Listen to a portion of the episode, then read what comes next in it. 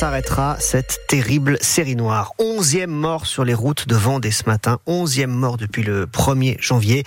La dernière victime est une femme de 70 ans qui était à pied, qui a été renversée et tuée par un camion à Bretignolles-sur-Mer ce matin. L'accident s'est produit avenue de Verdun dans le centre-ville.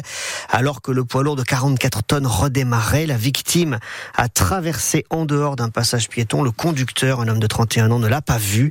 Hier matin, c'est un ado de 16 ans qui a été percuté par une voiture alors qu'il roulait à moto. La conductrice de la voiture lui avait grillé la priorité. Deux drames terribles donc qui viennent se rajouter à d'autres. Et dans le viseur du colonel Pellabeuf, le patron des gendarmes de Vendée, il y a des accidents nombreux en fin de journée qui auraient pu être évités. Il y a une petite tendance à avoir un peu plus d'accidents entre 16 et 19 heures et que ça arrive euh, que ce soit euh, pas forcément les accidents, mais les gens qu'on chope bourrés avant qu'ils soient accidentés, que ce soit au retour d'un petit pot du jeudi ou d'avant, hein, parce que les autres jours a priori c'est permis aussi, quand ils sortent de leur travail avec les collègues et parfois et même souvent euh, au sein même de l'entreprise peut être tenu pour responsable, et c'est le genre de responsabilité qu'aujourd'hui on n'hésitera pas à aller chercher. C'est vraiment les gens qui euh, roulent trop vite, qui roulent alcoolisés, qui roulent sous stupéfiants, euh, qui utilisent leur téléphone.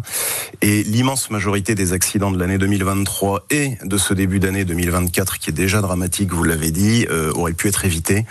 Et c'est vraiment un problème de comportement. Je ne peux rien marteler d'autre que euh, arrêter. Oui. Arrêter. C'est vraiment du grand n'importe quoi. Si les gens ne changent pas leur mentalité et leur façon d'être sur la route, euh, on n'arrivera à rien, à part euh, à plus de drames encore et de vies brisées. Le colonel Arnaud Pellabeuf, patron des gendarmes de Vendée, interrogé ce matin sur France Bleu Loire aussi en 8h15 par Marion Fersing, avant donc qu'on apprenne la mort d'une onzième personne à Bretignolles ce matin, une dame de 70 ans à pied qui a traversé et qui a été écrasée par un poids lourd que euh, le chauffeur n'a donc pas vu cette, cette victime.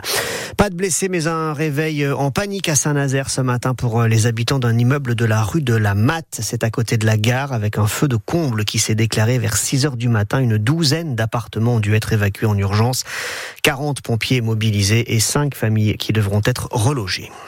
L'hommage national à Robert Badinter commence en ce moment, cérémonie présidée par Emmanuel Macron, place Vendôme à Paris devant le ministère de la Justice, lieu symbole de la vie publique de Robert Badinter qui fut garde des Sceaux et qui fut l'artisan de la de l'abolition de la peine de mort en France en 1981. Robert Badinter en 2015 avait signé euh, la préface d'un livre euh, écrit par le Nantais Dominique Rimbourg, ancien député et ancien président de la commission des lois, un ouvrage sur les prisons.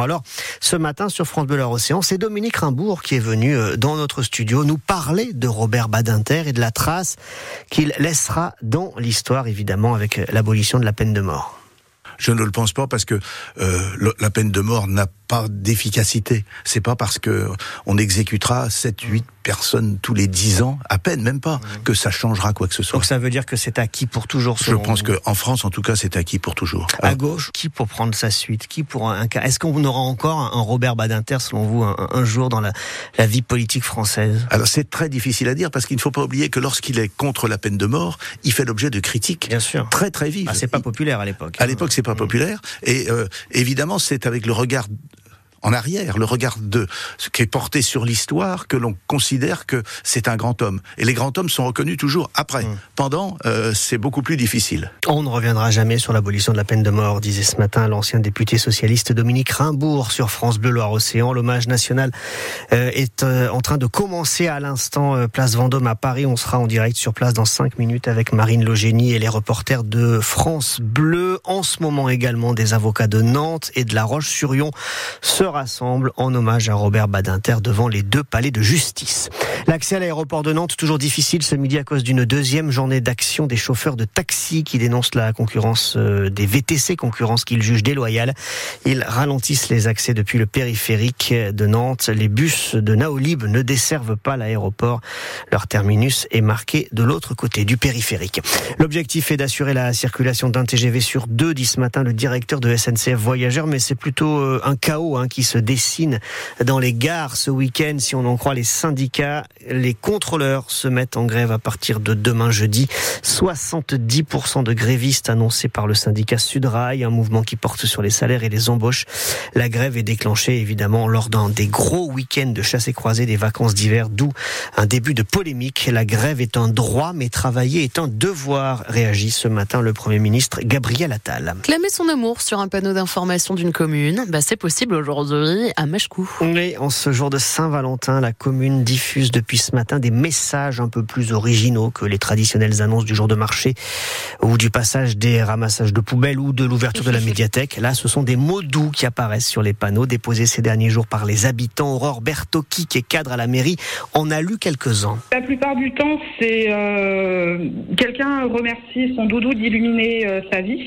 Un autre dira que les paroles s'envolent, les écrits restent, et c'est pour ça qu'il écrit à quel point euh, il l'aime. D'autres diront qu'ils l'aimeront jusqu'à leur dernier, euh, leur dernier souffle. On a des petits surnoms aussi euh, qui, passent. Mamounette, c'est des enfants qui déclarent leur amour à leur mère.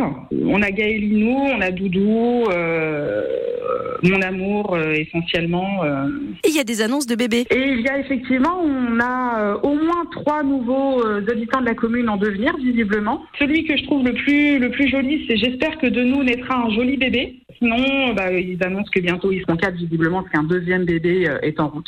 Aurore Bertocchi, directrice de l'administration générale à Machecou, répondait à Céline Loiseau pour cette Saint-Valentin assez originale sur des panneaux moins glamour et peut-être même objet de tension pour euh, les fans du PSG, comme chaque année ou presque. Leur club joue le soir de la Ligue des Champions un match, euh, le soir de la Saint-Valentin un match très important en Ligue des Champions.